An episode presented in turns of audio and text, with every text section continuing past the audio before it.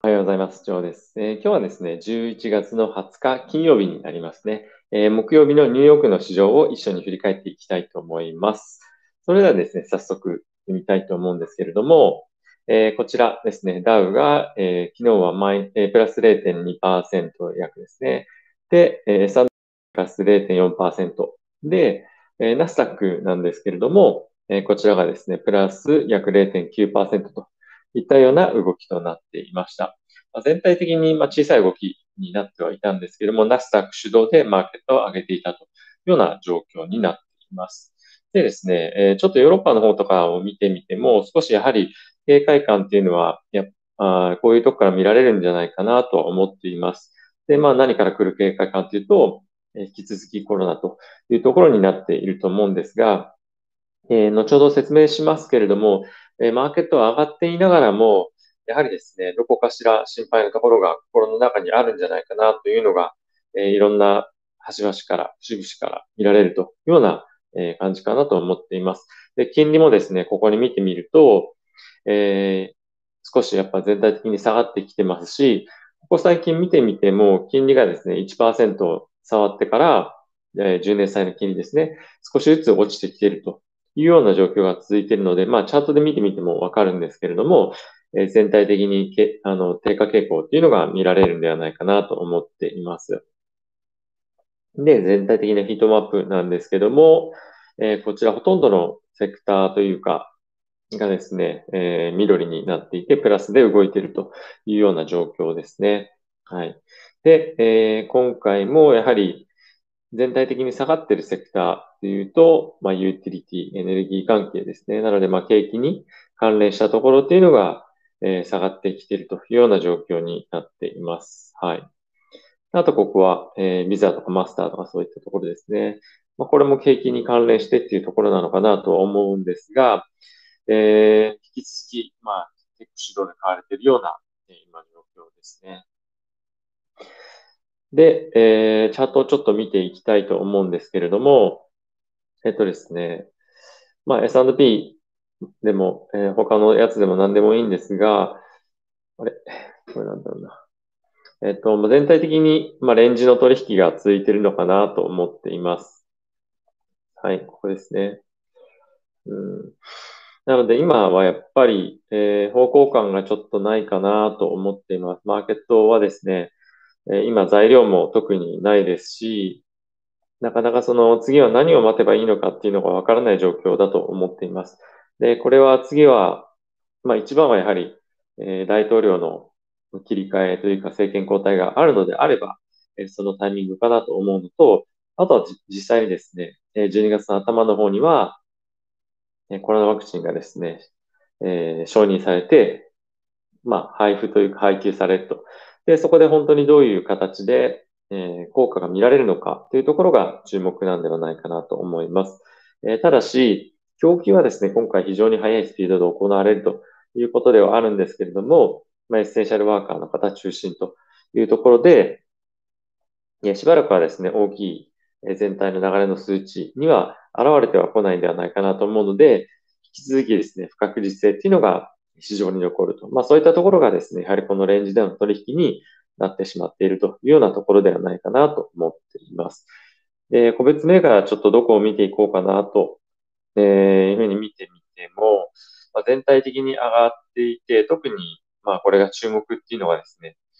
まあないんですけど、えー、あえてまあ見てみるのであれば、まあ引き続きテスラですね、えー、上値、ちょれ、あの、挑戦してますね。この500ドル近辺というところをちょあのチャレンジしてるのと、あとはやはり EV 関係引き続き、ニオ、これシャオペンですけども、えー、非常に強いなと、えー、なんか、なかなか勢いがとどまることを知らないなという感じですね。あとは引き続き、えー、注目のズームなんですけども、まあ、決算待ちっていう感じですよね、ここは。はい。なので、えー、決算が、えー、出てどうなるかというところを、が、まあ、今後の方向性を占うのかなと思っています。で、えー、ニュースの方を見ていきたいと思うんですけれども、こちら、ウォールストリートジャーナルなんですが、えー、一番大きく出てる見出しですけれども、えー、こちらですね、CDC、Centers for Disease Control というところで、えー、感染症の対策をしているところなんですけれども、えー、Thanksgiving、まあ、11月ですかね。えっと、なんていうんですか？あの、日本でいう、えー、このタイミングで結構皆さんはですね、まあ大学生の方とかは実家に帰ったりとかするのが常なんですが、えっと、移動とかっていうのは避けてくださいということで、やはりですね、まだまだ、なんていうんですかね、この感染の拡大っていうのが見込まれることから、えー、こういったニュースが出てきています。で、なえっと、航空関連とか、まあそういったところの株を見ても、大きくはまあ下がってはないので、まあこのニュースが非常に大きな影響を与えるかど与えているかどうかっていうのは、えー、疑問ではあるものの、えー、やはりですね、まだ警戒感っていうのが今後高まっていく、もしくは、え、高止まりしていくっていうのの、まあ現れかなと思っています。で、その他ではですね、一転して、え、アメリカのですね、まあ住宅関連の、えー、売買っていうのが非常に14年ぶりの、えー、まあ、高水準と 10, 10, 月の時点で、ということで、えー、出ていました。ちょっとこれ意外ですよね。まあ、こういった状況にもかかわらず、えー、住宅っていうのは非常に形で、えー、出ているそうです。はい。で、 Financial Times 見ていきたいと思うんですが、こちらですね、えー、 Jobless Claim。これはどういう数字かというと、えー、リストラされてしまった方が保険の申請失業保険の申請を出すと。まあそういった数字が非常に上がってきていますよ。まあそれはそうですよね。やっぱり非常に厳しい状況で感染拡大しているので、ビジネスのオーナーとしては少し雇用っていうのを抑えたいというのが、まあ当たり前かなと思っています。で、えー、他はですね、どんなニュースがあるかっていうと、注目していたニュースとしてはですね、この、uh, vaccine arrival dollar slump in 2021というニュースなんですけれども、えワクチンがですね、供給されて、え大きく広まっていくことによって、え経済が活発になりますと。そうすることで、ドルが大きく2021年には下がるでしょうということなんですね。で、これ具体的にどういうことかというと、今までアメリカ国内で大きく投資をされていたんですけれども、今回はですね、グローバルに株が上がっていくことをですね、見越して、えー、アメリカから海外に資金が流出していくでしょうと。で、それに伴って、えー、米国、アメリカドルを売って海外資産を買うということで、ドルが大きく下がるでしょうというような、えー、こちらのニュースが、えー、書かれていました。非常に面白い視点だなと思うんですけれども、えー、ドルはですね、今結構、まあ、トレンドの中でも、まあ、低いラインっていうんですかね、あの、大きく売り込まれているような、え、タイミングでもあるので、え、ここからさらに20%下がるというふうに言ってるんですね。これがドルインデックスなんですけども、今この短い期間で見てもか、あの、トレンドラインでゲラ、えトレンドラインというかトレンドの中でも下の方なんですけども、ここから大きくまた売られるでしょうといった形で今見られています。はい。でですね、こちらが CNBC になるんですが、えー、っとですね、ここの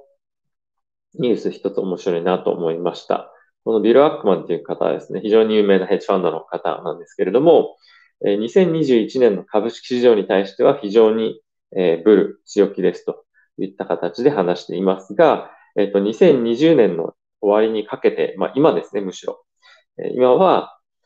えっとですね、非常に悲劇的な状況に陥る可能性があるので、そういったポジションが来てもいいように、そういった状況が来てもいいように、今、ヘッジのえー、仕込みをしているという状況ですね。まあ、ね、具体的に何を使ってたかとかっていうのは言ってなかったんですけど、えー、オプションとか、まあそういった取引も、えー、やってるんじゃないかなと思っています。非常に興味深いですね。あとこれ、えー、アストラゼネカがオックスフォード大学と今共同で開発してます、えー、COVID ワクチン、コロナのワクチンなんですけども、えー、これも非常にいい結果が出てますよ。で、特にお年寄りに対していい結果が出てますというニュースがこちら入ってきています。えー、今回ですね、モデルナと、あとはファイザーバイオンテックで使って、作っているワクチンがですね、非常に効果良かったので、他のワクチン、どういうふうな結果出てくるかなというのが今注目されてはいるんですけども、こちらも非常に良好な結果が出てきそうだということで、えー、期待ができるんじゃないかなと思っています。あとはですね、ちょっとここ見出しには出てきてはいないんですけど、この中で非常に面白いなと思ったのが、えー、NVIDIA がですね、えー、今、えー、先ほどっていうか昨日ですかね、決算出てきているものの、えー、大きく上がらなかった。まあ、ましてや下がりもしなかったんですけど、まあ、決算自体は非常に良かったですと。で、えー、ただ、ここ今非常にテクニカル的には非常に重要な状況なんではないかということを言っていたニュースがありまして、で、トレンドとして今注目しているラインが、えこの575、まあこれちょっと僕が少し意図的に上げてるんですけど、この、ここ、この両方のトップを捉えるために。なんで、まあ、575っていうのと、あとは下は500っていうライン。えここをですね、どっちにブレイクするかっていうところが、今後注目するんじゃない、注目のラインなんじゃないかと言っていました。で、まあ、個人的にはですね、この575っていうところと500っていうところに、まあ、特に僕はあんまり意味を感じないんですけど、あ、あの、他の S&P とかそういうとこと同じで、トレンドとして上に行くか下に行くかっていうところがまだはっきり方向感として出てないなと。なので、今は、えー、マーケットが、まあ、イベントをですね、探している状況っていうのが、まあ、こういった個別銘柄でもしっかりと見られますよというぐらいの僕はニュースかなと思っています。はい。で、えー、こちらですね、アメリカのコロナの日々の感染状況なんですけれども、えー、こちらですね、約190万人というところを、えー、先週ですね、えタッチして、その後、引き続き高止まりといった感じになっています。はい。すごいですよね、これも。今までちょっと考えられないような数字出てますけど。で、これがですね、えー、死者の数なんですけども、こちらも指数関数的に増えてきています。まあ、これ当然かなと思うんですが、感染者、まあ、陽性者ですね。陽性者があれだけ増えている中で、え、この死亡者数っていうところも、え、当然増えてくるので、今後こちらの方もですね、遅れて、えー、指数関数的に増えてくる、あの、数値だと思うので、え、引き続き注目かなと思っています。はい。まあ、現在ですね、ニュース、あの、出てましたけれども、え、例えばこのウォールストリートジャーナルの方でも、えっ、と、見てみるとわかるんですが、えっ、とですね、関連者の死者数っていうのは全体で25万人を超えて、え、これ非常に、あの、驚くべき数字で、やはり、まあ、こういった数字が、まあ、見えてくると、え、より一層コロナに対しての警戒心っていうのが、まあ、強く国民としては出てくるんじゃないかなと思うので、一旦のこのマイルストーンを超えたというような状況なんではないかなと思っています。はい。あ、また、あれですね。はい。すいません。いろいろテクニカル的に。はい。で、こういう状況が今続いているんですけども、えー、やはりですね、年末まで、先ほど、あの、ヘッジファンドのトレーナーの方の、コメントというかありましたけれども、やはり年末まで、え、もっと言うと大統領の、え、就任式である1月20日ぐらいまでですね、大きく混乱という状況が続いていくのではないかなと思います。で、え今回のこの政権のしっかりとした交代だったりとか、トランジトランジッションっていうのが行われない限りは、今現、今現在はなんですが、えバイデンさんはですね、えその今後、えワクチンをどういうふうに供給していくのかとか、そういった戦略とかっていうのをですね、立てて実行に移すことができないということもあって、やはり国民の、えワクチンの接種っていうのが遅れたりとか、あとはですね、供給が遅れたりとか、あとは実際にコロナの感染者の数が減ってくるタイミングっていうのがずれ込んでいったりとか、あとはもっと言うと、えー、追加景気刺激策刺激策のタイミングが遅れたりとかいうこともあって、まあ、株式市場で言うと、この徐々に上がってくるタイミングっていうのが、えー、後ろ倒しになる可能性っていうのはあるのかなと思っています。で、逆にトランプ政権、トランプ大統領が、まあ、今回もし、まあ、負けましたって敗北宣言をしたのであれば、そのタイミングぐらいから、またマーケットが、えー、ピックアップして上がっていくんじゃないかなと思っています。で、今のところですね、2021年に対して、えー、マイナスネガティブな要素をですね、株式市場で見ている方って、ね、今まで見たことがありません。で、まあこれ当然だと思うんですけど、え、ワクチンも出てくることですし、えー、全体的に改善をされる傾向ではないかと。まあ、確想はそれは当然そうですよね。なので、え基本的にはブル、強気の、えマーケットで見ていいんじゃないかなと、え思っていますけれども、問題なのは、まあ、そのタイミングだけなのかなと思っています。なので、まあ、長期で持つ人にとっては、今、ちょっとこういうレンジで動いていたりとか、まあ、少し下げている銘柄とか、まあ、例えばズームとかですかね。まあ、そういったところに関して拾っていきたいなというのであれば、いいタイミングなんじゃないかなと。今、まあ、仕込む時期かなというような印象ですよね。で、2021年には、えー、タイミング次第ではありますけども、どちらにせよ、えー、上がっていく相場が見込まれるというのが、えー、今一般的な見方だとは思うので、えー、ここ1、2ヶ月、まあ、そんなに動かないので、逆に言うと、今投資されてない方っていうのは無理にしていくというよりも分析とか、そういった時間に使うのではいい、そう時間に使うのがいいんじゃないかなと思いますし、あとはレンジで動いていて、レンジのその加減の方に落ちてきたら、え個別銘柄でもいいですし、あとは S&P の、えー、ETF とか、そういったところを低い水準で仕込んでいくというようなのが、まあ、いいんではないかなと思っています。はい。ちょっと最近あれですよね、まあ、ニュース性に欠けるなというのが、えー、やっていても印象ではあるんですけれども、えー、まあ、その、まあ、そういう状況だからこそですね、まあ、多くのできるだけニュースを、えー、こまごましたニュースもお伝えできていければなと思っています。はい。ということで皆さん、今日も、えー、良い一日をお過ごしください。金曜日なので今日終わったら週末ですね、連休。えー、良い一日をお過ごしください。Have a nice weekend. さよなら。